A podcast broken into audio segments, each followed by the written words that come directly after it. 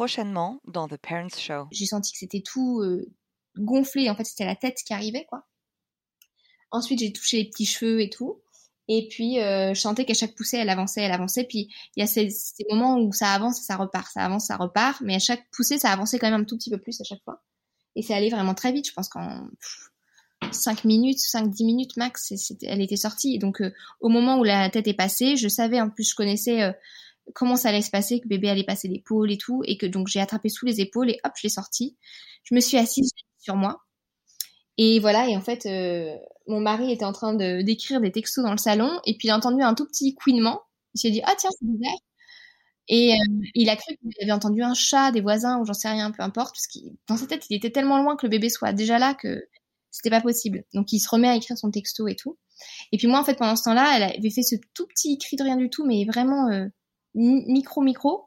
Et elle disait plus rien, donc je l'ai posé contre moi, et puis j'ai un peu frotté son dos pour l'aider un petit peu à prendre de l'air, quoi. Et, euh, et là, d'un coup, elle a vraiment euh, pleurniché plus fort, quoi. Et, euh, et d'un seul coup, il, il m'a dit, mais je, je c'est pas possible.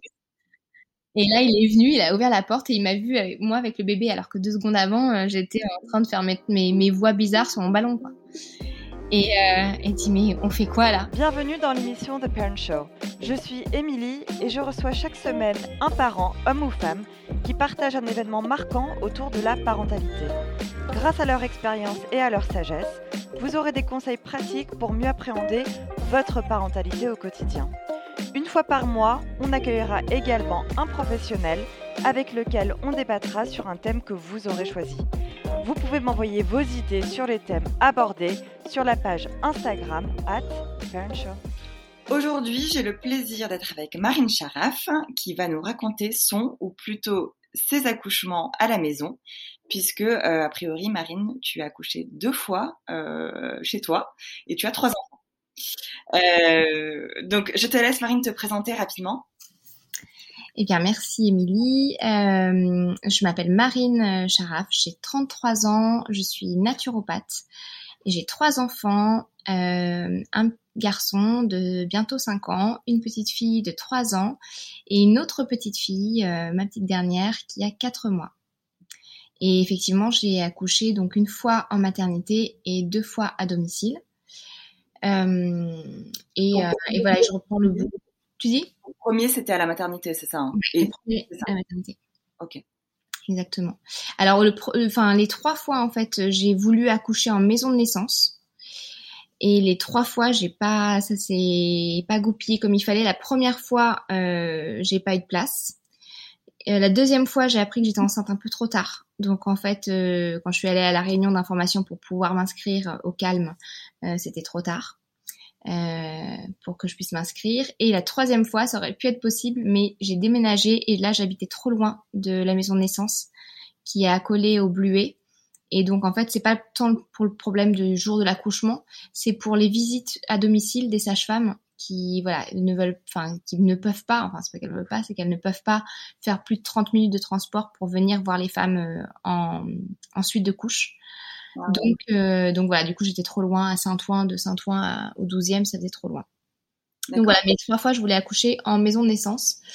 Euh, et euh, donc du coup, euh, la première fois, je me suis rabattue sur bah, la maternité qui est accolée à la maison de naissance, et c'est la maternité des Bluets. Et c'est une maternité qui est réputée pour être assez physiologique, c'est-à-dire qui laisse la femme faire son petit bout de chemin tranquillement dans son corps, sans forcément trop venir intervenir de manière non nécessaire. Voilà, donc c'est ça que je voulais. Et en termes de, de positionnement aussi, ils sont assez ils sont assez ouverts. Alors, et c'est c'est aussi pour ça que moi j'ai voulu accoucher euh, à la maison les fois suivantes, c'est que j'ai accouché en en juillet 2016 et je pense que je suis tombée sur des équipes qui n'étaient pas forcément débluées euh, au long cours euh, parce que euh, j'avais eu un super super suivi pendant ma grossesse. Moi j'étais en études de naturopathie en plus à l'époque donc j'étais vraiment à fond dans la physiologie, super suivi et en fait le jour J j'ai pas compris du tout parce que là, ça a été assez interventionniste, alors que tout allait bien. J'étais dans ma baignoire, j'avais demandé la, salle physio, euh, j'étais dans ma baignoire, tout allait très bien, je gérais bien les contractions. Juste, apparemment, j'ai pas dilaté euh, suffisamment rapidement. Donc ils ont voulu accélérer mon accouchement en perçant la poche des os. Et ça, en fait, ça, ça entre guillemets été le premier petit engrenage qui a fait qu'on est tombé dans une médicalisation qui était, à mon sens, pas nécessaire, qui est devenue nécessaire ensuite parce qu'en fait certains actes ont été posés qui ont euh, impacté sur ma physiologie et du coup mon corps a du coup moins bien géré les choses et le corps de mon bébé aussi qui a été un petit peu en souffrance à un moment donné. Donc euh, du coup, euh, on a tout accéléré et j'ai fini par demander la péridurale et en fait j'ai fait en fait tout le toute la cascade euh, il suffit qu'il y ait une petite intervention médicale. C'est pour ça que c'est important vraiment de, de, de, penser à chaque geste qu'on va poser, est-ce qu'il est vraiment nécessaire? Par exemple, moi, la rupture de la poche des os, a posteriori, tout le monde m'a dit, euh, les soignants que j'ai pu rencontrer m'ont dit, on comprend pas bien pourquoi ce geste a été fait, parce que tout allait bien. C'est juste que je dilatais pas de 1 cm par heure comme c'était recommandé avant. Mais maintenant, c'est même plus une recommandation de l'OMS. On peut laisser, surtout pour sur un premier accouchement, on peut laisser la femme euh, tranquille, accoucher tranquillement euh, à son rythme, même si c'est pas de 1 cm par heure. Euh, même si son, col de l'utérus ne dilate pas, ne s'ouvre pas d'un centimètre par heure. Et franchement, moi, ça allait vraiment bien. Les contractions, je les sentais bien, mais elles étaient supportables. J'étais dans la baignoire, tout allait très bien. Et en fait, ce petit geste-là, euh, une fois que la, poche des os est rompue, les contractions sont sur le corps du bébé directement. Il n'y a plus cette, euh, ce, petit coussin en fait d'eau qui atténue les contractions. Et en fait, assez rapidement, on a vu que mon bébé était un petit peu en souffrance avec ces contractions qui venaient sur lui directement. Peut-être que ça compressait un peu le cordon, enfin on ne sait pas exactement. Donc du coup, euh, on a vu qu'il y avait du, liquide teinté, c'est-à-dire du, c'est-à-dire qu'il y a de dans dans le ventre, le bébé fait ses selles parce qu'il est en souffrance. Et donc moi dans l'eau, on voyait un peu l'eau qui se teintait. Et donc la sage-femme m'a dit il y a un souci. Euh, son cœur allait encore bien, etc. Mais euh, quand le liquide est teinté, on dit que le bébé, bah, il faut pas qu'il reste trop trop longtemps à supporter les contractions. Donc à ce moment-là, on m'a injecté de l'ocytocine de synthèse euh, pour euh, faire des plus fortes contractions, pour voir si ça a accéléré l'accouchement. Sauf que c'est déjà quand on perd la poche des os, bah, d'un seul coup, on a beaucoup plus mal d'un seul coup. On n'a pas eu le temps de s'habituer à l'augmentation. C'est hop d'un coup on monte en intensité, donc c'est difficile. Ça a été très difficile pour moi. Et deuxième chose, euh, quand on met de l'ocytocine de synthèse, les contractions deviennent encore plus fortes, plus douloureuses parce qu'il y a moins cette capacité du corps à contrebalancer par euh, euh, toutes les, hormones du bien-être pour euh, compenser la douleur. Donc du coup, c'est devenu compliqué pour moi. J'arrivais moins bien à respirer, etc. On m'a fait sortir de la piscine également. donc on sort de l'eau, ça rajoute encore de la douleur. Donc en fait, j'ai trois paliers comme ça. Je pense que j'ai tenu deux trois heures comme ça et après j'ai demandé la péridurale. Et petit inconvénient parfois de la péridurale, c'est que quand elle est un petit peu fortement dosée, J'étais encore mobile, mais je sentais plus du tout les contractions. Donc du coup, je savais pas quand je fallait pousser. Donc j'ai poussé euh, au moment où on m'a dit de pousser et on suivait en fait les sur le sur le petit euh, schéma des contractions. On voyait que ça montait. Bon, on me disait pousser, ben je poussais, mais sans avoir cette poussée réflexe, c'est-à-dire que le corps demande de pousser. Donc moi, je poussais sur ordre d'un autre cerveau en fait. Et euh, ordre d'une machine finalement. Voilà, exactement. Et donc du coup, euh, je poussais pas du tout, certainement dans la bonne direction. Je poussais pas euh, comme il fallait. Euh, en tout cas, c'était pas réflexe, c'était trop dans ma tête, c'était dans, dans, mon cerveau. Et donc du coup, euh, mon bébé ne descendait pas correctement.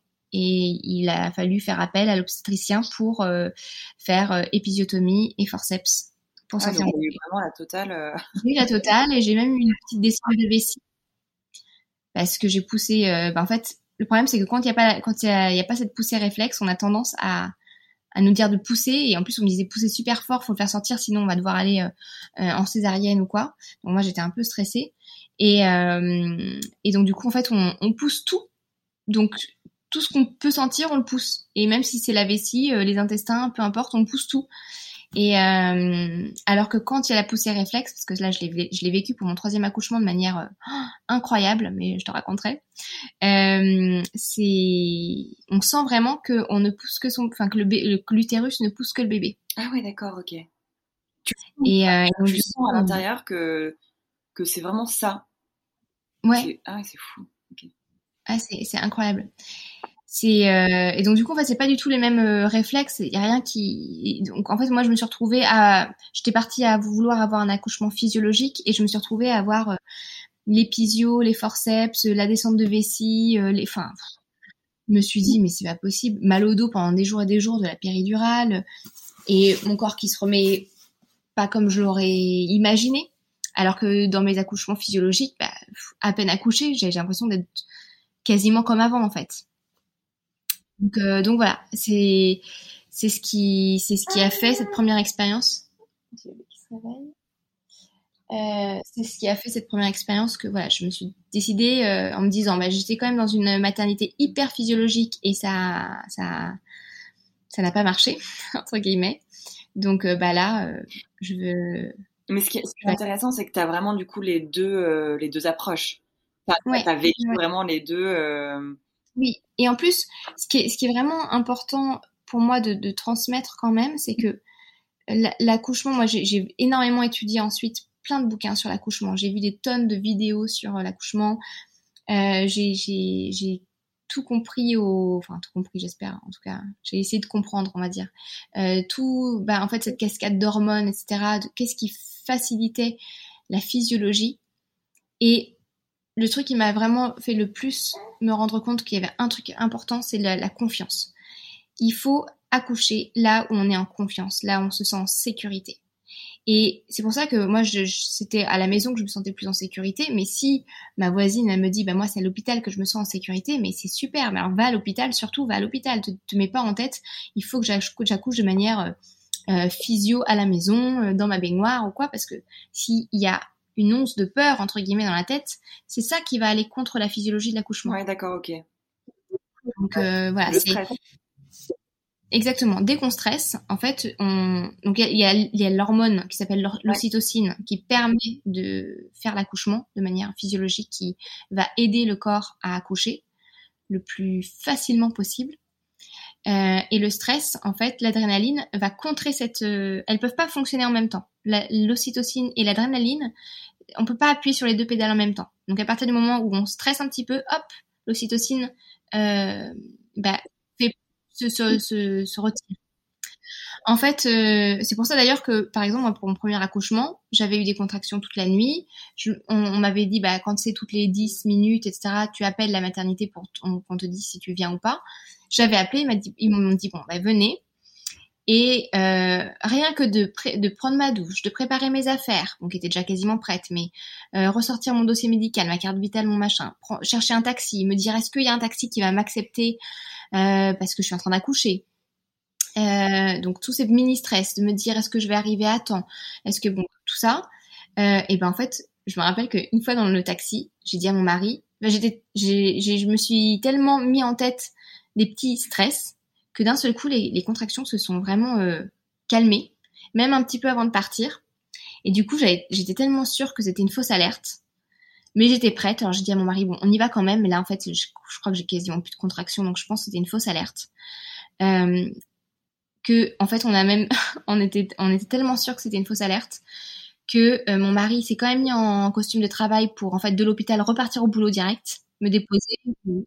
Et moi, j'ai même, et voilà, moi, j'ai même pas pris ma valise d'accouchement, de maternité. Parce que dans, dans la nuit, j'étais persuadée que j'étais en train d'accoucher parce que les contractions étaient régulières, etc.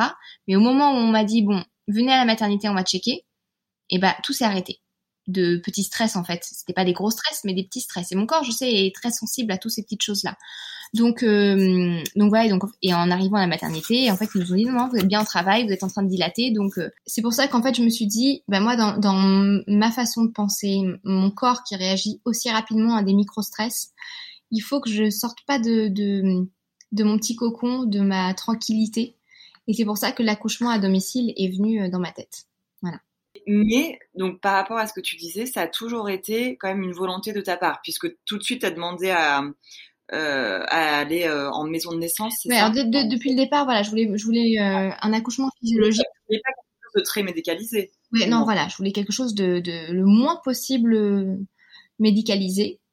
Je, mais c'est vrai que dans ma tête, je me, je me disais quand même, je veux avoir la sécurité, le backup de l'hôpital juste à côté. Et en fait, la maison de naissance, en tout cas au Bluet, le calme, il est en fait rattaché à la maternité des Bluets par un couloir. Donc en fait, il suffit à un moment donné qu'on dise hop, go, on traverse le couloir, on est euh, dans la maternité avec l'équipement médical. Alors c'est une maternité de type 1, il me semble, donc il n'y a pas non plus euh, tout l'attirail de réanimation de folie.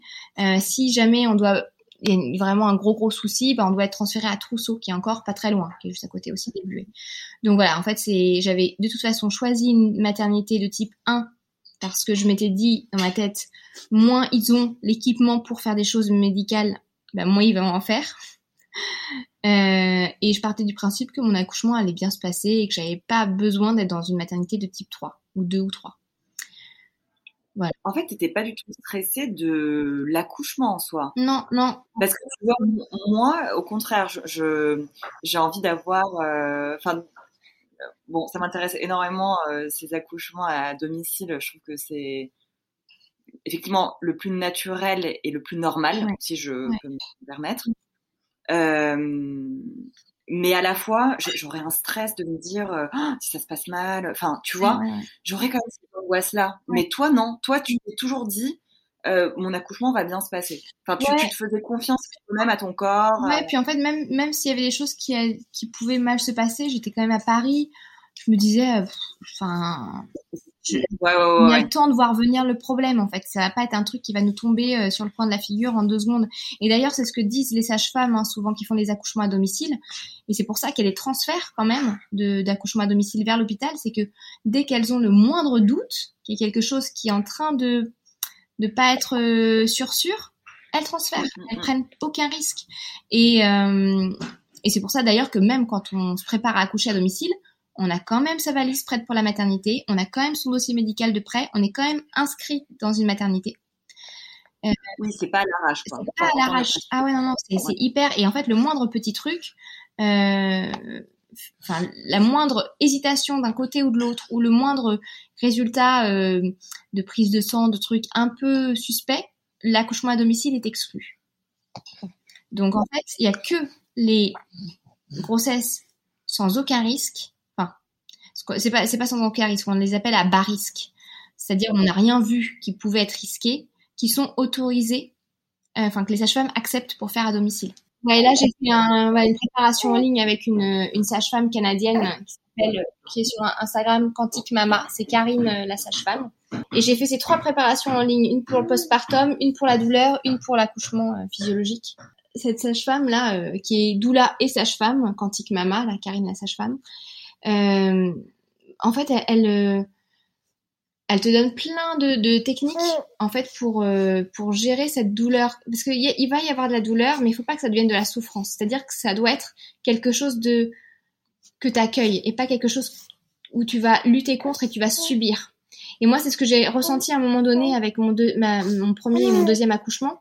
C'est qu'à un moment donné cette douleur s'est transformée en souffrance parce que d'un seul coup ça m'échappait et je luttais contre, je la repoussais à chaque fois qu'elle arrivait, sauf qu'en fait, elle te submerge, elle est beaucoup plus forte que ça.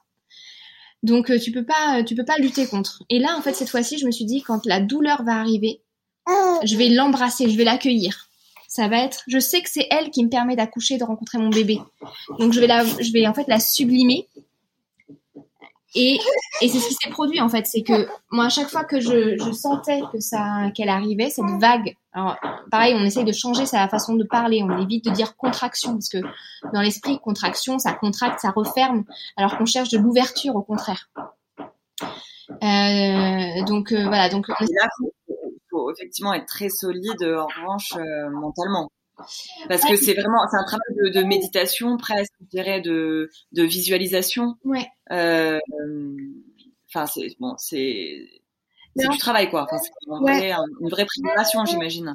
Mais en fait, c'est du travail si jamais tu as été vraiment euh, biberonné au truc de ça fait horriblement mal.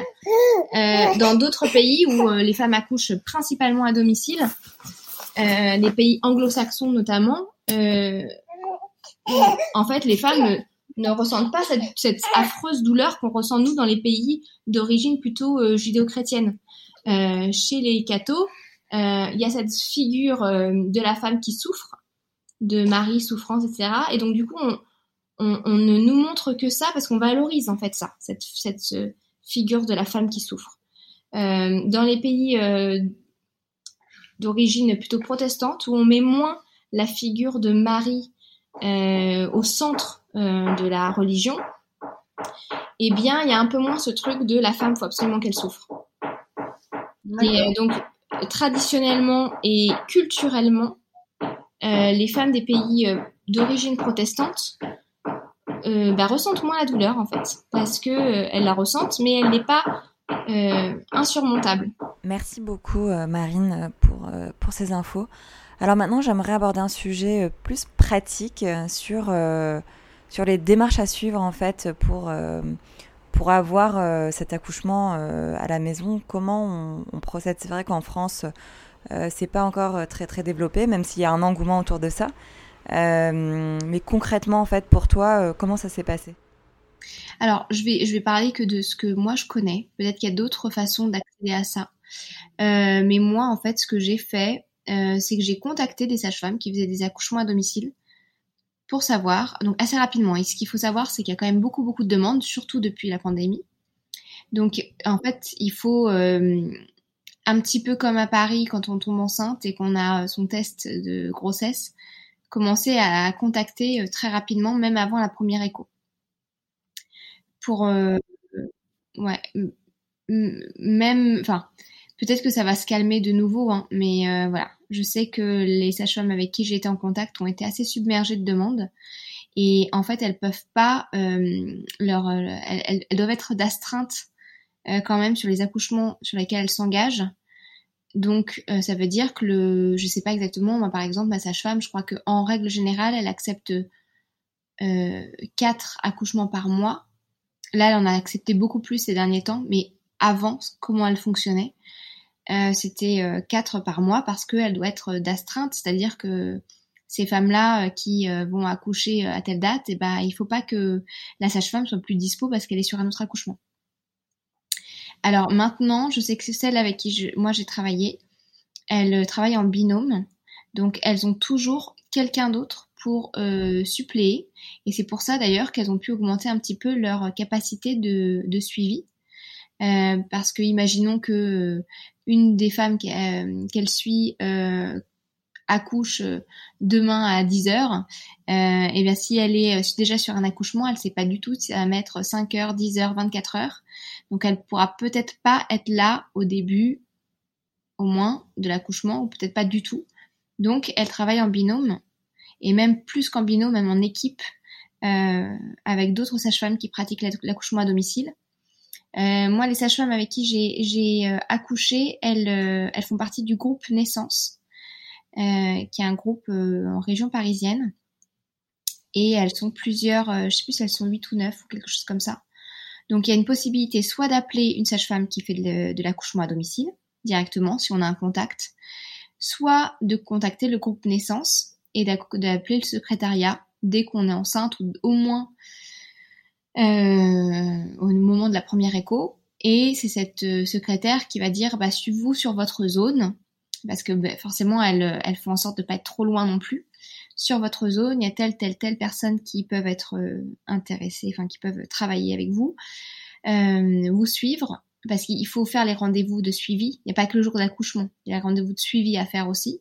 Donc, faut pouvoir y aller. Il faut que la sage-femme puisse venir aussi au moins une fois à domicile pour voir comment est le domicile. Est-ce qu'il y a une baignoire? Est-ce qu'il n'y a pas de baignoire? Est-ce qu'on loue une baignoire? Enfin voilà, tout ça. Donc, faut pas que ce soit trop éloigné. Euh, moi, avec ma la sage-femme avec qui j'ai fait, en fait, la sage-femme avec qui j'ai fait mon deuxième accouchement, j'aurais voulu la reprendre, mais euh, elle était euh, à la retraite depuis elle partait à la retraite juste au moment où j'accouchais, donc euh, voilà, ça n'a pas été possible. Mais par contre, j'ai contacté quelqu'un d'autre de son de son cabinet, et, euh, et c'est euh, c'est avec Sidonie donc que j'ai fait le deuxième accouchement à domicile. Et, et voilà, et donc du coup, elle a accepté. On l'a vu assez rapidement. Je crois qu'on l'a vu au moment de la un tout petit peu, peut-être une semaine après ou deux jours après la première écho.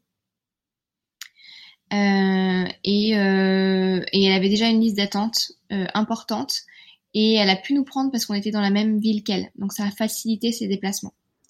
Donc il y a aussi ça. Voilà. Et, et, le contact avec la sage-femme, c'est en moyenne, je veux dire, sur l'ensemble de, de la grossesse, donc des neuf mois. Tu, tu l'as vu combien de... Bah, c'est une fois par mois à peu près. Une fois par mois à peu près. Ouais, c'est comme en fait c'est comme le suivi à l'hôpital ou euh, avec le, gynéco ou voilà euh, c'est à peu près une fois par mois moi j'ai commencé ben, en fait comme c'était un peu je l'ai vu moins que ça parce que on a été on était comment dire on a fait notre première confinement dans le sud et ensuite ça a été l'été donc j'ai vu en fait une sage-femme dans le sud pour mon suivi pour faire mes analyses etc parce que j'étais pas à Paris et en revenant à Paris j'ai vu Sidonie de nouveau D'accord. Voilà. Euh, il y a eu des petits. Euh, quand c'est en début de grossesse, euh, il peut y avoir des petits moments où on voit quelqu'un d'autre. On peut voir son gynécologue aussi au début, en début de grossesse. En général, les gynécologues de ville ne suivent plus les grossesses à partir du sixième mois. Ok. Et à ce moment-là, c'est soit l'hôpital, soit la sage-femme qui va faire le mmh. soit qui, qui prend le relais. Euh, donc voilà, en gros, c'est à peu près le, le... Mais c'est vrai que là, en ce moment, il y a quand même beaucoup, beaucoup de demandes.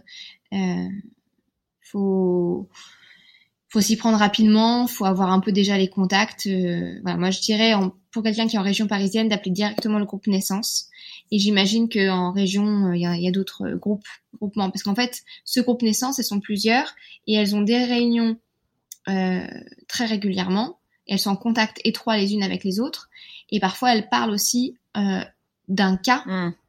Mmh ensemble. Par exemple, pour moi, comme sur mon deuxième accouchement, j'ai perdu un petit peu trop de sang que nécessaire au niveau de, au moment de la délivrance du placenta. Mmh. Euh, et qu'il a fallu me faire une petite piqûre d'ocytocine pour, euh, pour aider l'utérus à recontracter plus fort et pas perdre trop de sang.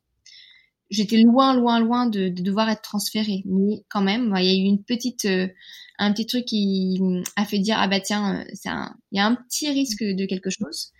Euh, je sais que euh, ma sage-femme m'a dit bah, je vais en parler avec les autres pour voir si on maintient l'accouchement à domicile. Et aussi pour qu'elle soit toute prévenue, si jamais ma sage-femme n'était pas dispo le jour de mon accouchement parce qu'elle était déjà sur un autre accouchement, que au moins son binôme ou une autre personne du groupe qui allait, qui allait venir à sa place soit au courant que au moment où euh, où je vais accoucher, il va falloir me faire une piqûre d'ocytocine, ce qu'on appelle la délivrance dirigée, c'est-à-dire que euh, le bébé est sorti et on aide l'utérus à recontracter encore pour éviter ces saignements euh, trop importants. Voilà. Donc ça, elle avait, voilà, pour qu'elle soit toute prévenue et que et que s'il y a le moindre petit doute d'un saignement trop important, qu'on me transfère rapidement. C'est rassurant, je trouve. Oui, ah, ben moi c'est rassurant, je savais que tout le monde était au courant. Euh, et il y a aussi un moment donné où euh, la sage-femme, donc elle a notre dossier médical avec elle euh, à son cabinet. Elle vient avec quand on est en rendez-vous, euh, par exemple chez moi, bah, elle venait avec mon dossier médical et euh, bah, lors du dernier rendez-vous, elle m'a laissé une copie du dossier médical chez moi pour que moi je puisse partir. Imaginons que je parte avant elle à la maternité ou à l'hôpital ou quoi que j'ai mon dossier avec moi. Et la maternité dans laquelle j'étais inscrite avait un double aussi de, de mon dossier, avec faire la délivrance dirigée. Ok. Ouais, donc c'est quand même bien, euh, bien structuré, quoi. C'est hyper, c'est hyper carré. Je pense que c'est encore plus carré qu'à l'hôpital, parce que en fait, ce qui est problématique en France, c'est que euh, il n'y a pas de volonté gouvernementale de soutenir l'accouchement à domicile. D'ailleurs, euh, le, conseil des, euh, des, gynécologues est plutôt euh, contre ces accouchements à domicile, contrairement à d'autres pays, même voisins en fait, hein, où c'est vraiment très courant et c'est tout à fait ok. Et il y a même une minorité de personnes qui accouchent à l'hôpital, une majorité qui accouche à domicile. Et voilà, ils sont pas, c'est pas, ils sont pas fous pour autant hein, ces gens-là. c'est, c'est, hollandais, c'est anglais, enfin voilà, tous ces pays-là. Mais en France, c'est très compliqué et on est très vite vu comme une personne euh, complètement folle, irresponsable, qui veut, irresponsable, qui veut faire. Alors que statistiquement, c'est prouvé qu'un accouchement à bas risque euh, n'est pas plus risqué à la maison que à l'hôpital. Il y a des très très bons chiffres qui ont été donnés par les associations qui suivent ça. Euh, il y a un livre hyper intéressant d'une journaliste euh, Marie-Hélène Lahaye, une journaliste belge qui a fait plein plein d'études, euh, qui a regroupé plein de statistiques. Et c'est vraiment hyper intéressant. Son livre s'appelle euh, Accouchement, les femmes méritent mieux. J'ai un trou de mémoire tout d'un coup. C'est quelque chose comme ça. Je vais essayer de le retrouver. mais je crois que c'est. Accouchement, les femmes méritent mieux. Et, moi, c'est un livre qui m'a beaucoup, beaucoup rassurée parce que je voyais que statistiquement, en fait, c'est beaucoup plus carré à la maison parce que la sage-femme, euh, de un, elle n'est pas assurée. Elle ne peut pas s'assurer. C'est le problème en France, c'est que le coût de l'assurance pour une sage-femme qui te fait de l'accouchement à domicile, euh, c'est égal ou supérieur à ce qu'elle gagne sur un an. Donc c'est impossible qu'elle s'assure. Euh, il faut savoir que les gynécologues obstétriciens doivent payer cette même assurance, mais déjà ils ont des revenus beaucoup plus élevés et en plus euh, ils ont euh, des aides pour payer ce genre d'assurance. Imaginons qu'il y a un souci, ça ne changera pas le fait que la sage-femme irait en prison si elle avait fait une, une mauvaise, pris une mauvaise décision ou quelque chose comme ça, ou qu'elle serait devant la justice. Euh, ce qui est, par contre, euh, les parents, s'ils ont un enfant handicapé, à cause, euh, je sais pas, d'un manque d'oxygène ou quoi, ne pourront pas avoir d'indemnité parce qu'elle n'a pas d'assurance. Okay. C'est quand même une question qui se pose parce que, euh, voilà, c'est des choses, voilà. Et donc, c'est ah, il faut les savoir. En tout cas, il faut les savoir. Il, faut... le savoir et, voilà, elles sont obligées de, de nous en parler. Euh, moi, voilà, j'étais sereine et je me disais bon bah moi je sais que ça va bien se passer et que s'il y a quoi que ce soit, bah, elle me transférera avant qu'il y ait quoi que ce soit de, de, de grave qui arrive. Euh, voilà, donc je j'étais euh, sereine par rapport à ça, mais il faut quand même le savoir et c'est pour ça aussi qu'elles sont hyper carrées. Elles notent absolument tout ce qu'elles font à la minute pour avoir euh, voilà des, des un, un, registre en fait de tout ce qu'elles vont mettre en place pendant euh, pendant l'accouchement. donc c'est hyper hyper carré. Donc voilà. Et moi par exemple, ça m'avait frappé parce qu'à la maternité, je me rappelle qu'un matin, il y a une infirmière qui vient me voir avec une piqûre euh, d'anticorps alors que je suis euh, résus positif. Normalement, quand le, tu sais, il peut y avoir à un moment donné euh, une trans, une, euh, quand le parent, la mère est résus positif et son enfant est résus négatif ou quelque chose comme ça, il y a, il y a, on doit faire une piqûre d'anticorps à la mère pour qu'à la prochaine grossesse, elle ne rejette pas le prochain bébé entre guillemets. D'accord. Rejette pas. Et moi, j'ai, j'ai pas du tout à avoir cette piqûre là. Euh, et je vois une infirmière qui veut me la faire en fait. et heureusement que je savais, parce que je me dis non mais en fait je crois que vous vous trompez de dossier, vérifiez. Je suis Madame Charaf, euh, je suis au plus, euh, je comprends pas trop pourquoi vous voulez me faire cette piqûre. Et elle est repartie en disant ah oui effectivement c'est pas pour vous. Mais elle me la faisait quoi. Ah ouais. Ah ouais. ça n'a pas été, euh, je pense, dramatique du tout, hein, parce que c'est une piqûre d'anticorps, mais euh, quand même, je me suis non, dit, mais bah. Euh, ils savent pas qui je suis ou ils ont pas le bon dossier ou alors c'est mal noté dans mon dossier. Avec euh, les sages-femmes, en fait, quand on se connaît personnellement et que euh, elles sont hyper hyper carrées, j'avais zéro doute. Elles connaissent. En fait, c'est l'accompagnement global, alors qu'on peut aussi avoir quand on fait un accompagnement avec le groupe naissance, par exemple, et qu'on choisit de faire un plateau technique. On n'est pas du tout obligé de passer par la case accouchement à domicile. On choisit une sage-femme et on dit ok, on part sur un plateau technique, euh, forcément euh, et bien à ce moment-là, on est suivi de A à Z par cette sage-femme. Et pareil, si elle n'est pas dispo le jour de l'accouchement, bah, c'est quelqu'un de son équipe. Mais en tout cas, elles nous connaissent personnellement. Elles connaissent notre dossier, on n'est pas juste un numéro. Moi, même, même au Bluet, alors que c'est une super mater, euh, j'ai pas vu une seule fois le même soignant lors de tous mes rendez-vous. Pas une seule fois. Ouais. Donc voilà. C'est un, un, sujet, ouais, c'est un sujet. Mais après, c'est vrai que euh, malheureusement, dans les hôpitaux ou dans les cliniques, les euh, ils sont ils sont débordés en fait. Hein. C'est un, un, vrai sujet de. C'est une catastrophe. C'est une, une, catastrophe. Euh, je, je rejoins complètement l'appel d'Anna Roy là-dessus sur euh, une femme, une sage-femme. Ouais. En fait, il y a aussi beaucoup de femmes qui veulent accoucher à domicile parce que elles savent au plateau technique, parce que elles veulent ça ou en maison de naissance. Elles veulent savoir que leur sage-femme sera là avec elles du début à la fin et qu'il va pas avoir un changement d'équipe en plein milieu de la poussée, j'en sais rien, peu importe, elles vont pas changer en plein milieu de la poussée, mais limite. moi, je sais que j'ai ouais. eu un changement d'équipe en plein milieu de mon accouchement, ça a été hyper déroutant pour moi. Hyper déroutant, je me suis dit mais mince, je reconnais plus aucun visage. Ah, c'est horrible. Euh, c'est compliqué et en plus, euh, même quand il n'y a pas de changement d'équipe, la sage-femme à l'hôpital, c'est dramatique, mais elle doit gérer tellement d'accouchements en même temps que parfois il y a entre guillemets un plus gros risque parce qu'en fait on va on va faire confiance aux machines, c'est-à-dire qu'on va avoir un monitoring et il y a des bip bip qui vont arriver dans la salle de, de, veille euh, pour dire bah là il y a un souci et donc la sage-femme va y aller. Mais si elle connaît pas comment est la, la patiente, si elle la connaît pas personnellement, si euh, elle, enfin, elle va juste être interpellée par un, changement de rythme cardiaque ou quoi, mais elle sait pas exactement si euh, le bébé a tendance à ralentir euh, à chaque contraction, par exemple, parce qu'elle n'a pas été là depuis le début de l'accouchement. Elle est dans sa salle, elle fait des allers-retours entre les salles, et on peut pas lui demander plus que ce qu'elle ne peut faire. C'est impossible. Exactement. Et, euh, et c'est beaucoup de stress et c'est des, des, c'est des sages-femmes qui rentrent dans une salle d'accouchement où a priori tout se passe bien, mais stressées parce que elles ont eu des bip bip dans tous les sens de plusieurs salles. Elles courent entre les salles, elles essayent d'être euh, d'être présentes au maximum, mais elles arrivent stressées. Et donc, quand on arrive stressé, on n'a pas son raisonnement tout à fait à soi. Euh, elles peuvent pas forcément prendre des bonnes décisions, elles peuvent pas amener de la sérénité à la maman, elles transmettent ce stress et on sait que sur le corps de la femme enceinte, ça va avoir un impact la femme qui accouche, elle ressent du stress, et ben son accouchement ralentit.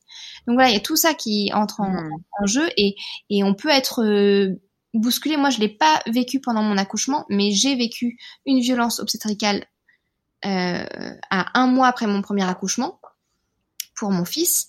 Euh, je suis revenue parce que j'avais des saignements anormaux. Ma sage-femme en ville m'a demandé, euh, m'a dit, il faut que tu retournes à la maternité pour vérifier absolument que ce soit pas une hémorragie, euh, qu'il n'y ait pas une infection, que voilà, il n'y a rien au niveau de l'utérus qui soit bizarre, parce que j'avais fini de saigner et d'un seul coup, ça se remettait à saigner très fortement. Et, euh, et ça faisait que un mois et voilà. Donc j'avais appelé la maternité, ils m'avaient dit non, ça doit être votre retour de couche, c'est-à-dire mes règles après, euh, voilà. Euh, et euh, ma sage-femme en ville m'a dit, mais je préférerais que tu y ailles parce que ça me paraît quand même bizarre. Tu, tu allaites à la demande jour et nuit. Ça me paraît bizarre que tu aies déjà un retour de couche. Et en plus, ça me, je me sentais pas très très bien en plus de ça. Euh, et donc j'y suis allée un petit peu contre l'avis de la personne de l'interne que j'avais eu au téléphone euh, de la maternité, qui m'avait dit pour moi c'est vos règles, mais bon si vous avez un doute ou quoi, bah, vous revenez. Donc j'y suis allée parce que j'avais un doute et je me suis fait, fait très très mal recevoir parce que je pense que cette pauvre interne, elle avait dû faire des, des enchaîner des, heures de garde et je me suis mais je me elle m'a très très mal parlé.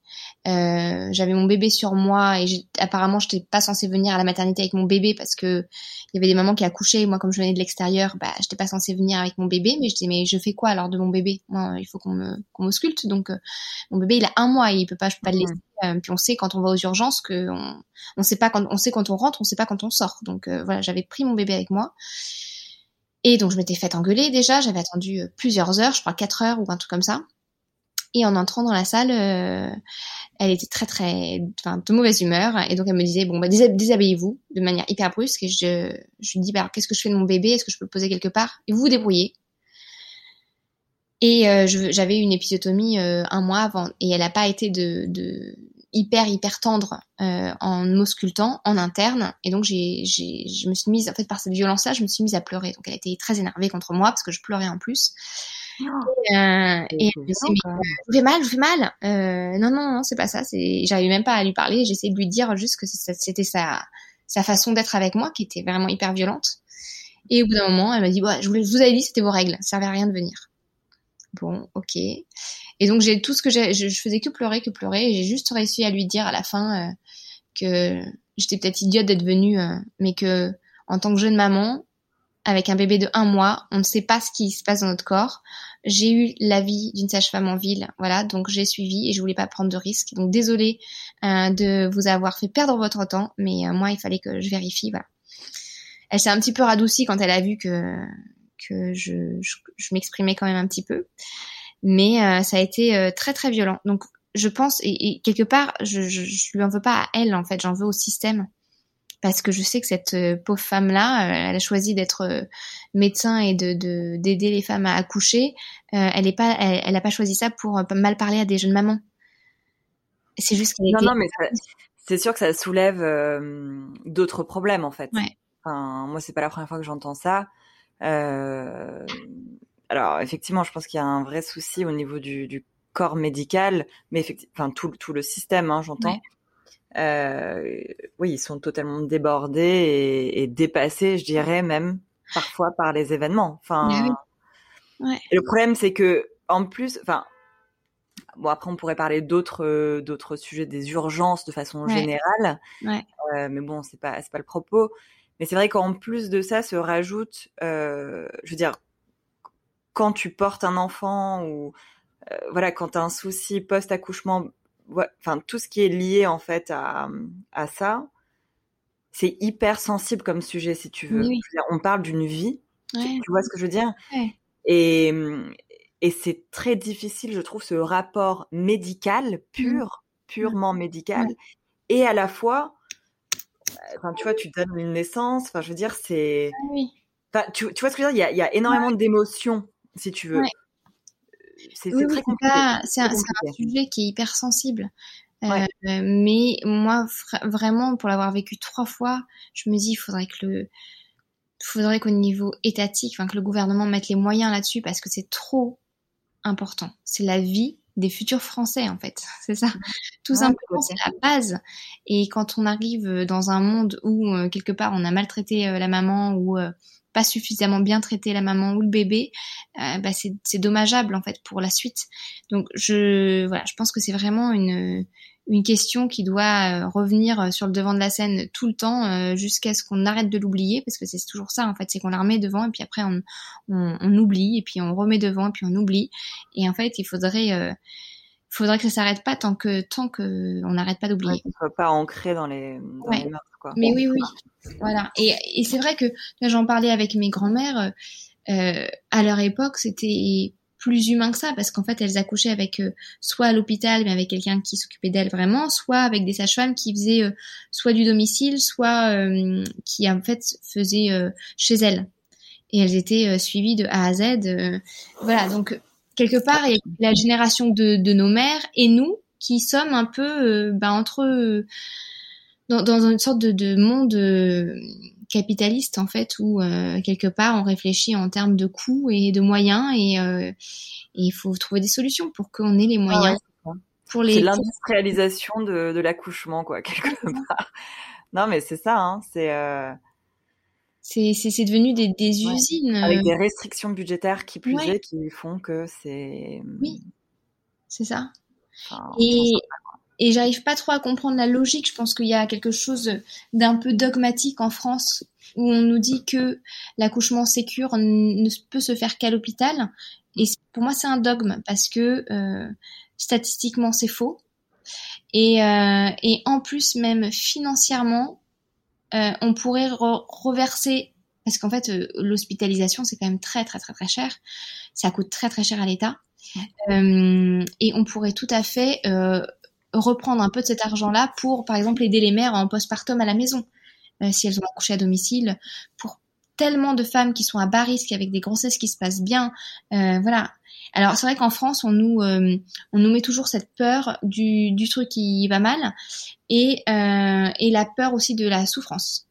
Mais si on nous prépare autrement et j'en suis la preuve, si parce que je me suis préparée autrement par moi-même, j'ai pas vécu le même accouchement. Je peux même pas dire pour ma troisième, j'ai ressenti euh, beaucoup de d'intensité. Je peux même pas vraiment dire que j'ai eu mal. Donc et pourtant j'étais quand même sans péridurale à la maison. Enfin voilà, je et c'est pas et c'est même pas pour dire euh, waouh, je suis trop forte, j'ai accouché à la maison sans péri, machin. En fait, ça m'a semblé facile, mais parce que je m'étais complètement euh, j'ai tourné le projecteur sur autre chose que sur la douleur, sur le risque, sur la peur. J'ai choisi de voir autre chose. Mmh, mmh, mmh, mais justement, est-ce que tu peux nous raconter euh, comment s'est passé le jour J? Ouais.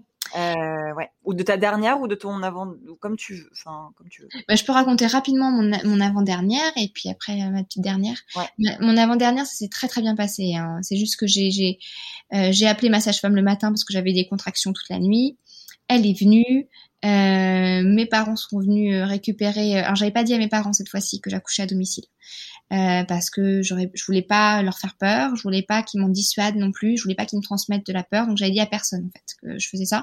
Donc j'ai dit à mes parents de venir chercher mon fils le temps que moi je fasse un peu de travail à la maison et que je leur envoyais un petit texto quand on partait à la maternité, comme ça ils pourraient revenir avec mon fils euh, à la maternité, à la, à la maison. Euh, et en fait, donc du coup ma sage-femme est venue quand mon fils est parti. Et euh, bah, le travail s'est fait comme ça. Et alors, ce qui a été assez rigolo et assez difficile aussi pour moi, c'est que euh, j'ai facilement, j'ai mon corps, c'est mon utérus, mon col de l'utérus s'est dilaté assez rapidement. Euh, quand elle est arrivée, je sais plus, j'étais déjà bien dilatée et euh, elle me disait, bah, elle m'a dit en fait, je pense que là, c'est, ça va être psychologique. C'est soit t'accouches dans une demi-heure, soit dans cinq heures. Et je crois que j'ai accouché cinq heures après. Euh, voilà, parce qu'en fait, j'ai, au moment où j'ai atteint le, le moment, j'étais à peu près à 7 cm, c'était le moment où en fait, là, pour mon premier accouchement, tout s'est un petit peu euh, mal enchaîné et ils ont dû prendre le relais entre guillemets et moi je me suis sortie de mon accouchement. En gros, j'ai dit bon allez, ah gérer, moi je me, je m'en occupe plus parce que là je suis plus en mesure. Euh, et en fait, quand j'ai atteint ce point-là avec pour ma deuxième, et eh ben en fait, je me suis mise à avoir un peu peur et me dire en fait, je vais pas y arriver toute seule. Et ça a stagné, stagné à 7 cm pendant super longtemps. Alors, je sais plus si c'était 7 cm, mais c'est à peu près dans ces eaux-là.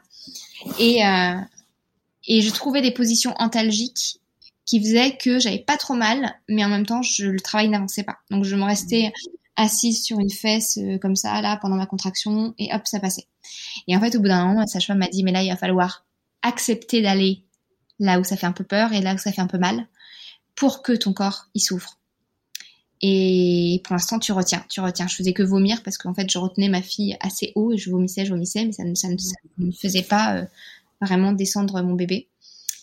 Et, euh, il a fallu vraiment que je sois bousculée. Et à un moment, c'est même mon mari qui m'a dit Allez, vas-y, maintenant tu te mets dans les positions que tu ne veux pas prendre, c'est-à-dire accroupi, à quatre pattes, machin, tout ce que je voulais pas faire.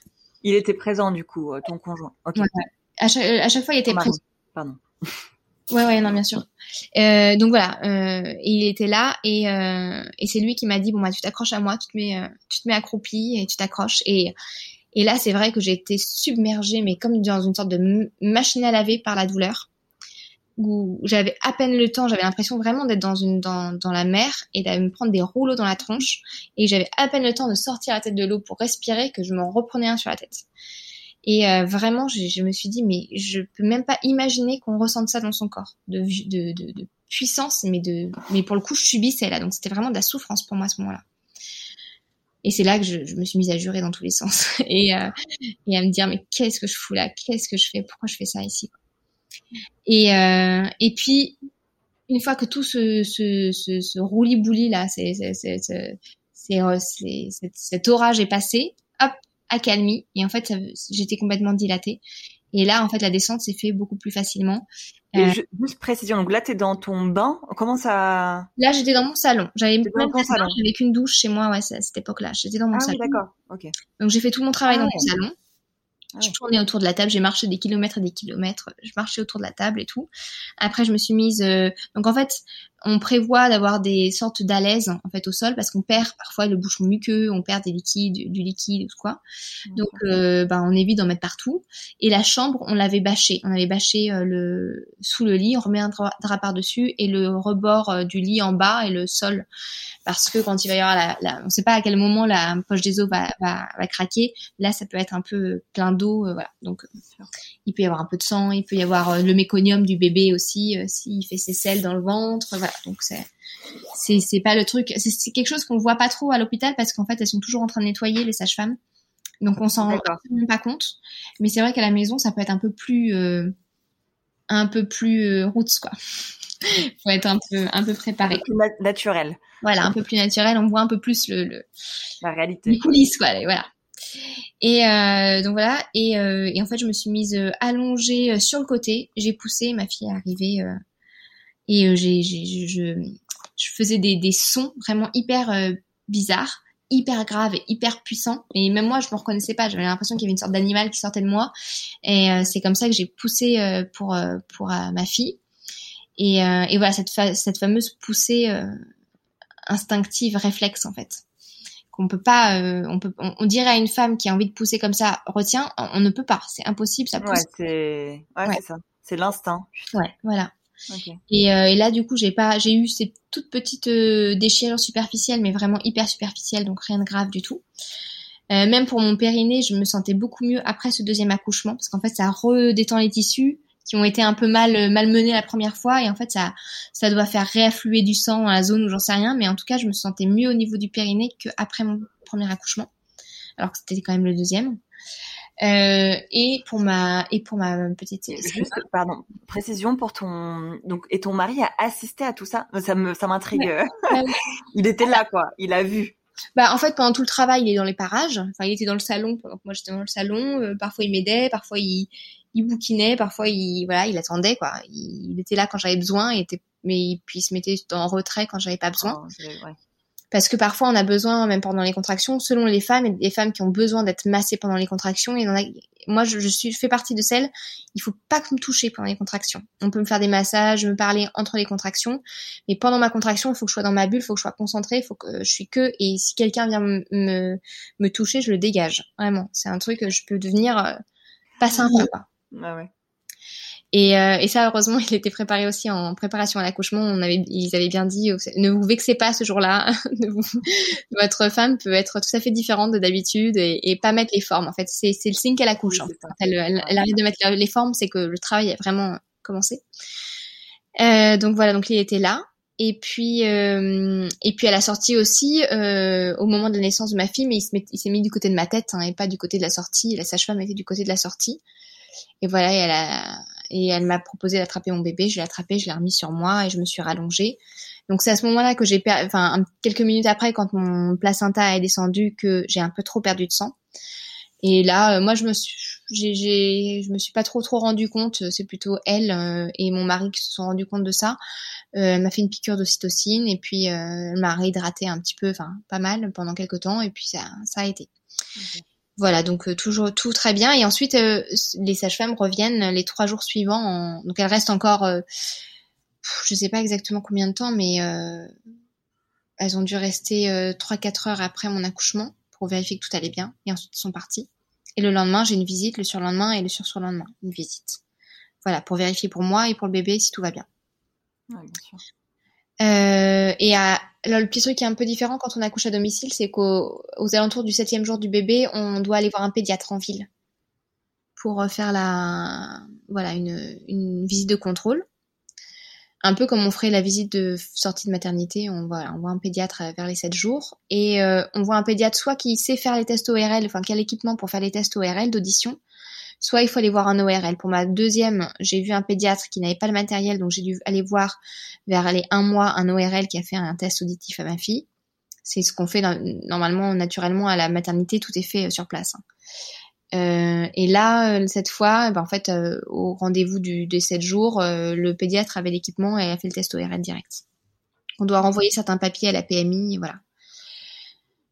quoi d'autre? C'est un peu compliqué aussi parfois pour faire la, hum, la déclaration de naissance parce que si on accouche à domicile dans une ville qui n'a pas l'habitude, qui n'a pas de maternité par exemple, ils n'ont pas trop l'habitude de faire les déclarations de naissance à la mairie.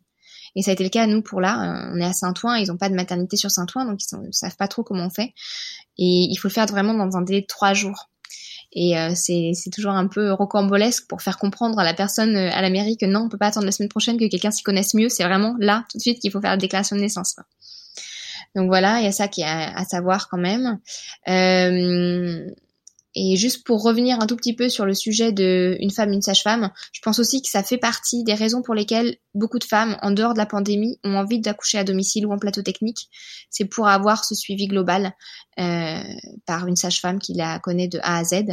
Et, euh, et, ça a quand même un coût. Alors je pourrais pas te dire exactement combien là parce que je sais plus du tout. Je suis un peu perdue dans les chiffres. Euh, mais, mais c'est quand même plus cher que d'accoucher à l'hôpital, d'accoucher avec une sage-femme à domicile. Donc, euh, donc voilà, c'est quand même euh, un investissement pour avoir ce luxe-là entre guillemets. Mais quelque part, toutes les femmes en France devraient avoir le droit, sans surcoût, à ce luxe-là. Parce que c'est pas, pour moi, c'est pas un luxe, c'est la base. Mais bon, voilà. Oui, mais dans les pays nordiques, c'est c'est pareil, hein, c'est remboursé.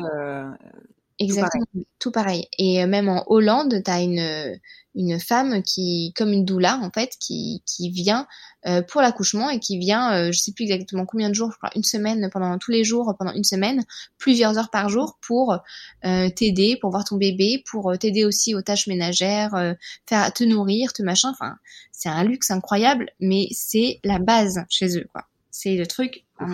génial, quoi. J'aimerais bien que le, gouvernement français prenne un tout petit peu exemple sur la Hollande là-dessus parce que ça serait tellement génial. Moi, je me suis organisée tout à fait différemment cette fois-ci pour ma deuxième, j'avais ma maman qui est venue une semaine et qui m'a aidée pendant une semaine, mais une semaine après, bah, j'ai tout repris, aller chercher mon fils à la crèche, refaire les courses, la manger et tout. C'est quand même hyper rapide une semaine.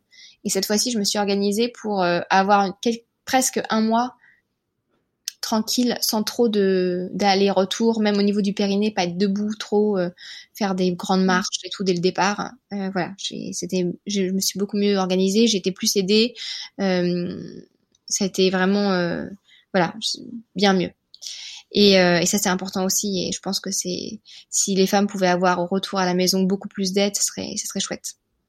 Mais bon, pour l'instant. Encore un autre sujet. Voilà.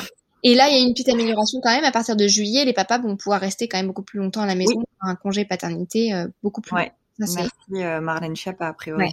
Exactement. Franchement, ça, nous on était très déçus parce qu'on pensait que c'était à partir de janvier. Et en fait, non, c'était à partir de juillet. Donc on n'a pas eu le droit cette fois-ci. On verra s'il y a une prochaine fois. C'est ça. peut-être, peut-être pas. donc voilà. Et, euh, et je sais plus, je disais quoi juste avant. Donc et ma troisième, mon troisième accouchement eh bien, euh, ça faisait plusieurs jours que le soir j'avais des contractions qui, chaque fois je me disais, à mon mari, ah c'est peut-être aujourd'hui, c'est peut-être aujourd'hui. J'étais à une semaine de mon terme. Et, euh, et tous les, toutes les nuits ça se calmait et le matin j'avais rien, j'étais toujours enceinte avec mon gros bide et tout. J'étais là bon, je suis encore enceinte. Ma mère m'appelait tous les jours. Alors, hein, je suis toujours enceinte maman.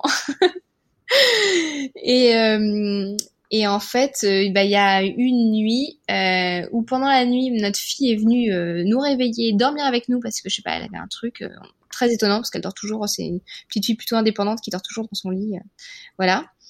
Et, et elle m'a gênée en fait, donc elle m'a réveillée. Moi, j'avais pas mal d'insomnie de fin de grossesse, donc je suis allée dans le canapé, dans le salon. Je les j'ai laissé ma fille dans le lit euh, et moi, je suis partie dans le salon et euh, je me suis mis ma petite musique. Alors, j'avais préparé plein de choses. Hein. J'ai fait plein de rituels euh, avant d'accoucher, euh, des semaines avant, pour travailler sur les peurs que je pouvais avoir, pour retravailler un peu l'histoire familiale en lien avec les accouchements qui ont pu avoir lieu avant moi.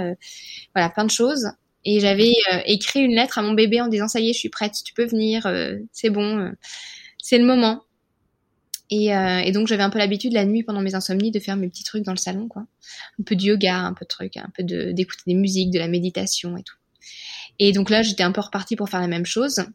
Et euh, j'avais, je me suis même fait une une playlist euh, sur pour pour avoir, euh, pour être dans le meilleur mood possible euh, quand j'allais accoucher. Et euh, donc voilà, j'ai fait, euh, j'ai écouté ma petite playlist, j'ai mis ma petite lumière, mes petites bougies, mes petits machins, trucs. Et puis euh, je sentais quand même que les contractions là, elles commençaient, puis elles continuaient quoi. Enfin, elles revenaient, elles revenaient de manière assez sporadique, mais mais quand même, elles étaient bien présentes. Et je me suis endormie quand même, donc elles étaient pas trop fortes, hein, tu vois, tranquille. J'ai quand même envoyé un texto à ma sage-femme vers 4 heures du mat en disant bon, Là, je trouve que ça continue. J'ai des contractions. Je te le dis juste. Elle m'avait dit, tu me dis, euh, au cas où je parte sur un, un, autre accouchement, que je sache que je commence à m'organiser, ou euh, si jamais je suis, euh, par exemple, en début de matinée, que j'organise aussi avec tous les rendez-vous qu'elle avait au cabinet, tout simplement pour dire, bah, je vais peut-être devoir annuler tous les rendez-vous parce que j'ai un accouchement qui commence.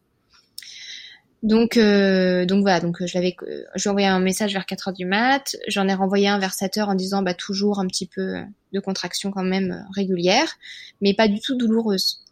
Dans ma tête, je me disais peut-être que ça va s'accélérer quand euh, mes enfants seront plus là, seront à l'école. Euh, parce que ça va peut-être me libérer aussi euh, de, la pression choses à gérer quoi avec les enfants. Je m'étais préparée à accoucher en leur présence, je m'étais aussi préparée à ce qu'ils partent chez une voisine si besoin. Mais voilà, donc quelque part, ça me soulageait qu'ils soient juste à l'école. Donc j'ai dit à mon mari, euh, là, je me sens encore en mesure d'accompagner les enfants à l'école, mais au cas où, imaginons que ça accélère, parce que j'ai quand même 20 minutes de marche jusqu'à l'école, au cas où, euh, amène-les, on sait jamais.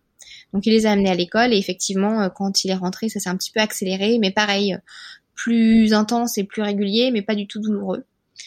Donc la sage-femme euh, nous a dit, bah, à ce moment-là, euh, moi je vais m'organiser pour venir, euh, mais bon, pas d'urgence. Je vais essayer de pas trop tarder parce qu'un troisième accouchement, on sait jamais, ça peut être soit très long, soit très rapide. Et puis je vais, je vais, je vais arriver tranquillement quoi. moi je prends une douche, ça ralentit un petit peu les contractions, ça c'est la chaleur, c'est tout ça, c'est le calme. Je, elle dit à mon mari de préparer la chambre, donc là il se remet à bâcher le lit, le bas du lit, etc. Et moi, je me mets dans la chambre des enfants pendant ce temps-là, sur mon ballon. Et c'était parfait parce qu'en fait, j'avais tiré les rideaux, donc je restais dans l'obscurité. En gros, tout, les, tout ce qui fait du bien, euh, enfin tout ce qui permet de synthétiser plus d'ocytocine pour avoir un accouchement plus physio, c'est en gros toutes les conditions dans lesquelles on est. Euh, c'est, c'est, il faut essayer de reproduire les conditions dans lesquelles euh, on a fait le bébé entre guillemets. Donc c'est de mmh. l'obscurité, de l'intimité, de la chaleur, euh, du silence ou de, en tout cas des musiques calmes, pas trop de bruit, voilà, pas de lumière vive. Donc euh, je vais tirer les rideaux de la chambre de mes enfants. Donc j'étais dans l'obscurité, j'avais mis mes petites euh, mes petites lampes, mes petites veilleuses, j'avais ma playlist, j'étais sur le ballon, en pyjama, cool, et euh, j'avais une petite bouillotte, enfin j'avais plein de trucs, mes petites huiles essentielles, mes petits trucs de naturaux, hein, forcément. Et puis en fait, je me balançais sur mon ballon tranquillement et mes, mes, enfants, ils ont un lit superposé, donc je me, je me tractais un petit peu sur la sur leur échelle pour m'étirer le dos parce que ça tire fortement dans le dos, donc ça fait vraiment du bien de se tracter un petit peu. Dans les maisons de naissance, d'ailleurs, souvent ils ont des sortes de de lianes en fait, de de, de, de draps hein, ou de de balançoires en fait sur lesquels on peut s'accrocher et se tracter un peu euh, parce que ça fait vraiment beaucoup de bien et ça permet de mettre le bébé dans la bonne direction entre guillemets. Euh, donc voilà, j'ai refait ça en fait sur le sur l'échelle du lit superposé. Et puis ça allait, ça allait. Euh, je, je, dès que je sentais arriver la, la contraction, et eh ben je visualisais que c'était ce que je voulais, que la douleur entre guillemets, ben, je l'acceptais, je la laissais. En fait, au lieu de de lutter contre la douleur, de la bloquer quand euh, elle arrivait, et eh ben je la laissais, j'essayais de me détendre. À chaque fois, je me disais c'est c'est le guide, ça me montre là où ça doit se détendre. Donc si j'ai mal là, et eh ben je visualise que je détends, que je laisse la la, la douleur s'insinuer un petit peu comme de l'eau à l'intérieur de des tissus. Donc je visualisais ça. Je visualisais mon col de l'utérus qui s'ouvrait. Enfin, je faisais beaucoup de visualisation. Et franchement, je gérais vraiment bien. Je respirais très très fortement, mais je, gérais bien. Il y a eu juste eu un moment où en fait on m'a appelé pour un appel pro. Ça a coupé ma musique euh, sur ma playlist là. Et, euh, et en plus, ça m'a refait penser à un truc du boulot. Et donc du coup, j'ai dit, j'ai appelé mon mari euh, qui était dans le salon lui à ce moment-là, qui me laissait en fait, il faisait des allers-retours entre les contractions. Je l'appelais pour qu'il me masse le dos, et dès qu'une contraction arrivait, je disais non non repars repars, laisse-moi tranquille.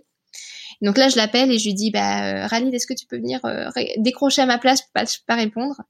Donc il a décroché, ça m'a coupé ma musique, je me suis un peu sortie du truc et la contraction que j'ai eue juste après a été hyper violente. Je l'ai super mal vécue, elle a été hyper douloureuse. J'ai eu hyper mal. Euh, et donc je me suis dit euh, vite, vite, vite, euh, la prochaine, je me reconcentre, je me remets dans le même état d'esprit par rapport à avant parce que là, je sais que ça, ça marche, ma, ma technique marche. Quand je l'ai pas, je, je, suis de nouveau dans la machine à laver, quoi. Et donc je me suis concentrée, j'ai revisualisé et hop, de nouveau, elle était complètement tolérable, la, la douleur. Et, et, voilà. Et en fait, ce qui s'est passé, c'est que bah, d'un seul coup, j'ai eu envie de pousser. Et, euh, et ça m'a pas trop trop laissé le. Donc là, tu étais encore dans la chambre de, de tes enfants. En fait, euh, en fait, j'ai jamais euh, atteint euh, ma chambre à moi avant la sortie du bébé. Euh, je suis restée. Donc du coup là, j'ai senti que j'avais envie de pousser. Et en fait, je me suis mise debout et j'ai senti que c'était inéluctable et, et, hyper puissant. Et dans ma tête, j'étais, je pensais vraiment pas que ça pouvait être le bébé là parce que c'était euh, dans ma tête j'étais partie pour euh, encore 5 6 heures de contraction de travail avant d'être dans la descente du bébé quoi vraiment. Donc c'était pas ça pour moi. Je me suis même demandé si j'avais besoin de toilettes. Enfin et, euh, et, en fait d'un seul coup j'ai compris que c'était le bébé. Donc je me suis mise debout. J'ai même pas pu appeler quelqu'un mon mari ou quiconque quoi. Euh, parce qu'en fait, je sentais que mon corps faisait le, le boulot, que ça allait aller vite. Et, et debout, quoi. T'étais debout. Ouais, j'étais debout. Fou. Ouais, je me suis, j'ai ressenti ça comme ça, il fait que je me lève. Ah. Et, euh, et j'ai senti que mon corps, euh, bah, il enchaînait les contractions, s'enchaînait quasiment les unes les autres. Je, je, je voyais plus de pause entre les contractions. Et en fait, ce qui, mon, mon mari a entendu qu'il y avait un changement quand même, parce qu'il m'a entendu commencer à faire ces sons hyper gutturaux, hyper graves, euh, où j'ai l'impression de me transformer en gorille un peu. Et en fait, c'est des sons poussés en fait. Mais euh, la, lors du dernier accouchement, j'ai fait ces sons pendant des, des, heures et des heures avant que d'accoucher. Donc pour mon mari, il a entendu ça, il s'est dit bon, est, elle est encore, elle est en train de commencer à être dans l'intensité, elle commence à faire ses sons, mais ça va. Pour lui, on était large, large quoi. Et en fait, euh, et en fait, non, c'était ma fille qui descendait quoi. Moi, je savais pas encore si c'était une fille ou un garçon, on n'avait pas demandé à savoir le sexe. Donc je savais juste que c'était le bébé. Et en fait, dans ma tête, je me suis dit, si j'appelle mon mari à l'aide, déjà, il va pas savoir quoi faire, il va peut-être paniquer, euh, ça va peut-être me stresser, et ça va peut-être compliquer les choses. Là, moi, je me sens sereine, je me sens bien, je sais que je suis capable. Le seul truc qui me faisait un tout petit peu peur, c'était de faire tomber mon bébé. Donc je me suis dit il juste. pas la sage-femme, il y avait, il y, avait personne chez toi. Il y avait personne, ouais. Oh ah ouais, quand même. Et non, non, la sage-femme euh, est arrivée, euh, heureusement juste juste après, mais voilà. Mais en fait, j'étais hyper sereine. Je me suis dit non mais pas de souci. Et en fait, c'est rigolo parce que quelques quelques semaines avant, j'avais appelé mes deux grand-mères et mes deux grand-mères, elles ont eu deux premiers accouchements, euh, euh, comment dire, avec les sages-femmes ou le médecin ou quoi. Et leur deuxième accouchement, ma ma grand-mère paternelle, elle a accouché dans la voiture, euh, toute seule dans la dans la forêt en, au Vietnam à l'époque. Euh, voilà. Et ma deuxième grand-mère euh, maternelle, euh, elle a pour son pour sa deuxième, donc pour ma mère, elle a donc c'est à chaque fois pour mon père et pour ma mère. Euh, elle a pas eu le temps d'arriver, elle a accouché dans l'escalier de la maison de la sage-femme. Et c'est mon grand-père qui a attrapé le bébé par les pieds et qui l'a qui monté les escaliers avec le bébé par les pieds. le temps de trouver un endroit où la poser parce que rien n'était prêt quoi. Donc je sais pas dans ma tête je me suis dit mais attends les femmes de ma famille ont été capables, je suis capable, il n'y a pas de souci, je vais le faire. Donc, euh, donc voilà. Et en fait, ça s'est très très bien passé. J'ai attrapé, j'ai senti, donc j'ai mis ma main en bas, j'ai senti que c'était tout euh, gonflé. En fait, c'était la tête qui arrivait, quoi. Ensuite, j'ai touché les petits cheveux et tout. Et puis, euh, je sentais qu'à chaque poussée, elle avançait, elle avançait. Puis, il y a ces, moments où ça avance et ça repart, ça avance, ça repart. Mais à chaque poussée, ça avançait quand même un tout petit peu plus à chaque fois. Et c'est allé vraiment très vite. Je pense qu'en 5 minutes, 5-10 minutes max, elle était sortie. Donc euh, au moment où la tête est passée, je savais, en plus je connaissais euh, comment ça allait se passer, que bébé allait passer l'épaule et tout, et que donc j'ai attrapé sous les épaules et hop, je l'ai sortie. Je ah me suis assise sur moi. Et voilà, et en fait, euh, mon mari était en train de d'écrire des textos dans le salon, et puis il a entendu un tout petit couinement. Il s'est dit, ah tiens, c'est bizarre. Ah. Et il a cru qu'il avait entendu un chat des voisins ou j'en sais rien, peu importe, parce qu'il dans sa tête il était tellement loin que le bébé soit déjà là que c'était pas possible. Donc il se remet à écrire son texto et tout. Et puis moi en fait pendant ce temps-là, elle avait fait ce tout petit cri de rien du tout, mais vraiment euh, micro micro. Et elle disait plus rien, donc je l'ai posé contre moi et puis j'ai un peu frotté son dos pour l'aider un petit peu à prendre de l'air quoi. Et, euh, et là d'un coup elle a vraiment euh, pleurniché plus fort quoi. Et, euh, et d'un seul coup il, il m'a dit mais je, je c'est pas possible. Et là, il est venu, il a ouvert la porte et il m'a vu, euh, moi, avec le bébé, alors que deux secondes avant, euh, j'étais en train de faire mes, mes, voix bizarres sur mon ballon, quoi. Et euh, il dit, mais on fait quoi là? Je dis, bah t'appelles la sage-femme. il y a rien d'autre à faire. Et heureusement, au moment où il l'appelait, ça répondait pas. Elle était dans le hall avec sa binôme. Elles étaient toutes les deux. Donc euh, elles ont entendu à l'interphone qu'il y avait le bébé derrière et tout, donc elles sont montées. Et quand je les ai vues arriver, premier truc elles m'ont dit bravo maman. Et après j'ai vu une sorte de balai de chaussures, de manteaux, elles ont tout enlevé pour mettre leur blouse pour désinfecter, pour arriver, pour euh, voilà. Et pour pouvoir gérer ensuite euh, la descente du placenta puisqu'on savait que c'était le moment un petit peu plus plus fallait être un peu plus attentif.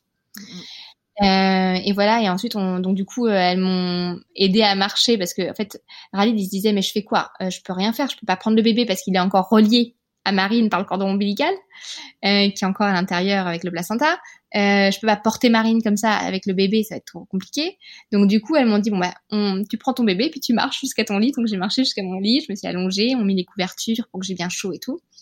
Et puis là, il y a eu la délivrance du placenta, ils ont fait tous les tous les petits tests sur euh, sur Selma aussi pour voir que tout allait bien et tout allait bien.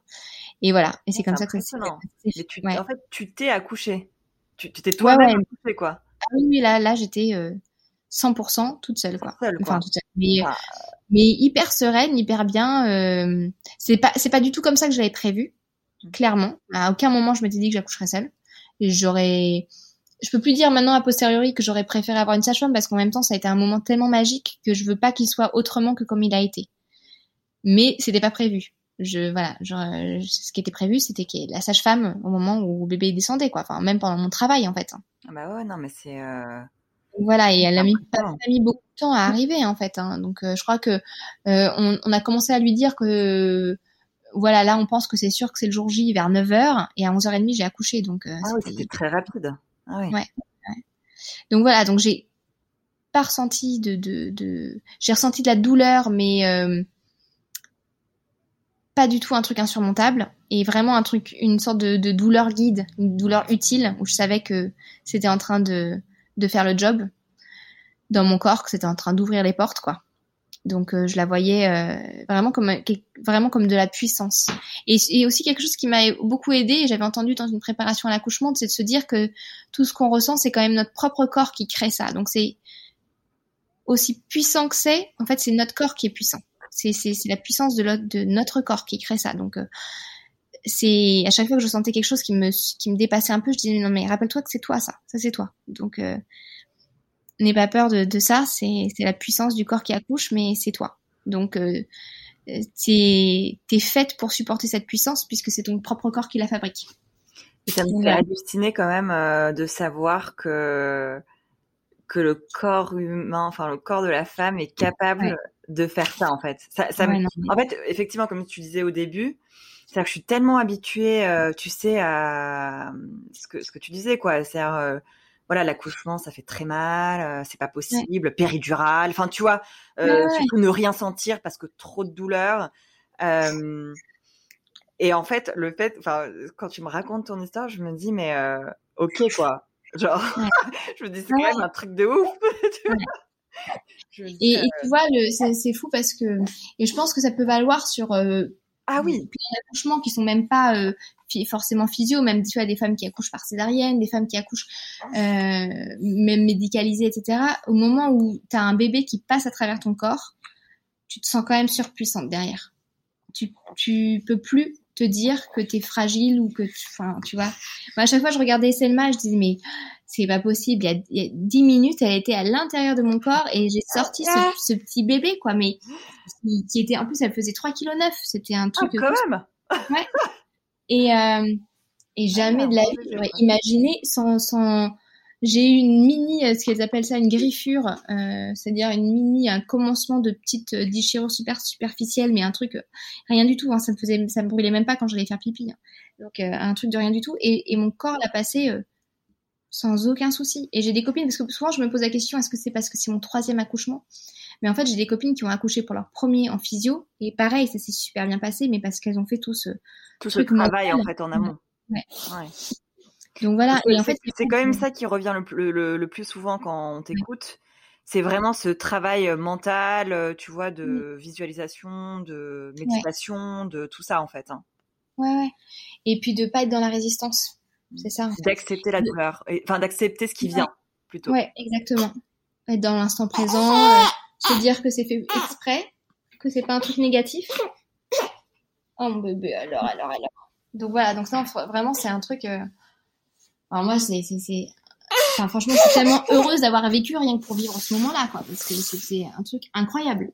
Tu te dis, mais, mais ça a changé tout mon rapport à mon corps, ça a changé tout, tout hein. franchement. Cette puissance-là, je l'avais déjà beaucoup ressenti pour ma deuxième, mais, euh, mais là, c'était, c'était fou, quoi. Ouais, ouais. Donc non, non, j'ai vraiment un super moment et puis euh, j'ai récupéré. C'est pas ça que Alors, qu'est-ce qui se passe? J'ai récupéré en, deux secondes de mon accouchement. J'ai fait hyper attention à vraiment prendre le temps d'être allongée longtemps et tout, mais je me sentais vraiment en forme quoi. J'ai, j'ai, je me suis pris en photo juste après l'accouchement. J'avais posté sur Instagram. Je, tu peux même pas imaginer avec ma tête que je viens d'accoucher. Un mois après, j'avais pas la même tête, hein, clairement, mais juste après mon accouchement, mais j'étais, euh, j'étais euh, oui, ouais. détendue, heureuse, euh, baignée de d'hormones d'amour. Enfin, c'était euh, c'était fou quoi la tête que j'avais. C'était pas du tout la tête que j'ai eue pour mon premier, où j'avais poussé comme une malade. J'avais toutes les veines qui avaient pété sur mon visage. Oh, c'était horrible. J'avais une tête. Euh, j'étais comme c'est comme si j'étais bronzée d'un coup, mais juste parce que j'avais poussé. Euh, pas de manière tout à fait physio et j'avais juste fait, fait péter toutes les veines de mon visage quoi. Ah ouais. Et euh, ah ouais, non, non, mais la récupération, elle est plus. Euh, ah bah c'est pas la même chose du tout. Hein. Pas du tout, du tout la même chose. J'ai eu mal au dos pendant des semaines et des semaines après mon premier avec la péridurale qui me faisait hyper mal au dos. Alors après, je, euh, pour ma deuxième, tu vois, je l'ai, je l'ai quand même réclamé la péridurale. Je me disais, je préfère avoir un peu mal au dos pendant trois semaines que de, ressentir ce que je suis en train de ressentir. Mais euh, voilà, je pense que quand on a les, les, le bon entourage, qu'on s'est préparé psychologiquement à ce que tout se passe bien et qu'on se sente capable de vivre ça, euh, c'est Ouais. génial.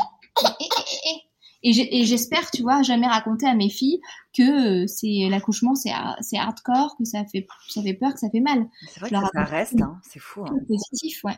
C'est comme l'histoire du. Enfin, bon, ça n'a rien à voir, mais un autre degré, mais euh, l'histoire du prince charmant, tu sais, parfait, qui vient sauver. euh, qui vient sauver euh, la, la femme, quoi. Ouais, ouais. Euh, c'est la même chose. C'est vrai que la- l'accouchement, moi, j'ai une vision. Ouais. J'ai une, vision, si qui me fait très peur hein, quand même. Je suis Ouais. assez terrifiée par, par ça. C'est vrai, hein, je, suis honnête, hein, de toute façon. Et à la fois, euh, et à la fois, c'est c'est très ambigu parce que je suis à la fois terrifiée et à la fois, euh, oh, tu vois, euh, enfin, c'est tellement incroyable pour moi. Enfin, je veux dire, le fait de donner la vie, pour moi, c'est bon. Il n'y a pas de, Ouais. c'est incroyable. C'est un, quelque chose que les femmes ont et super. Enfin, je veux dire, c'est impressionnant. Mais à la Ouais. fois, je suis terrifiée. Clairement, je, Oui. je le dis. hein. Mais en même temps, je pense qu'on on, on- on part toutes de là, Mm. quasiment. Parce que, enfin, moi, j'avais pas forcément des, des, des récits euh, super top hein, euh, autour de moi. euh. Et je me dis, mais, mais mon Dieu, enfin, d'ailleurs, ce que dit euh, Karine, la sage-femme, la quantique mama, elle dit, j'ai eu de la chance parce que ma mère, elle m'a toujours parlé de la belle douleur que c'était. Hmm. Ah, C'est différent coup, déjà, tu vois. Des vu comme éléments ça. de langage. Ouais. Et ça, c'est vraiment, ça fait partie aussi beaucoup de de ce que j'ai travaillé euh, en lien avec ma sage-femme sur changer euh, les mots que j'utilisais. C'est pas de la, c'est pas de la souffrance, euh, c'est de la puissance, c'est euh, pas des contractions, c'est des vagues. Enfin, c'est vraiment euh, changer euh, tout. C'est, on, on- le, le gynéco, il nous accouche pas, c'est nous qui accouchons. Euh, D'ailleurs, même elle, elle propose, elle dit même. euh, parce qu'on c'est dans le langage courant, on dit qui t'a accouché? Ben non, en fait, c'est moi qui m'accouche et euh, à la rigueur, il y a quelqu'un qui est là pour euh, pour m'aider, mais c'est moi qui fais le job, quoi. C'est pas le gynéco euh, ou la sage-femme qui va, c'est mon corps qui fait quand même tout le truc, quoi. Et euh, et même, euh, elle propose même de ne plus dire accouchement parce qu'en fait c'est trop lié à euh, des, termes même dans la tête tu vas mourir en couche par exemple Bah, il y a le, le terme accouchement mourir en couche dit plutôt enfantement si on dit enfantement c'est beaucoup plus beau et ça fait moins peur d'enfanter. Donc moi maintenant je dis voilà, j'ai enfanté comme ça. Et c'est vrai que ça aide beaucoup de changer son langage. Merci beaucoup Marine pour ce témoignage poignant sur tes accouchements à domicile. Si vous souhaitez en savoir plus sur Marine, vous pouvez la suivre sur Instagram, at greenmarinenaturo. Si vous êtes arrivé jusqu'ici, vous pouvez me laisser un commentaire ou quelques étoiles pour m'aider à continuer cette belle aventure. Soyez très attentive et attentifs au prochain podcast, vous allez être surpris. À très vite les Mams et Paps dans At The Parents Show.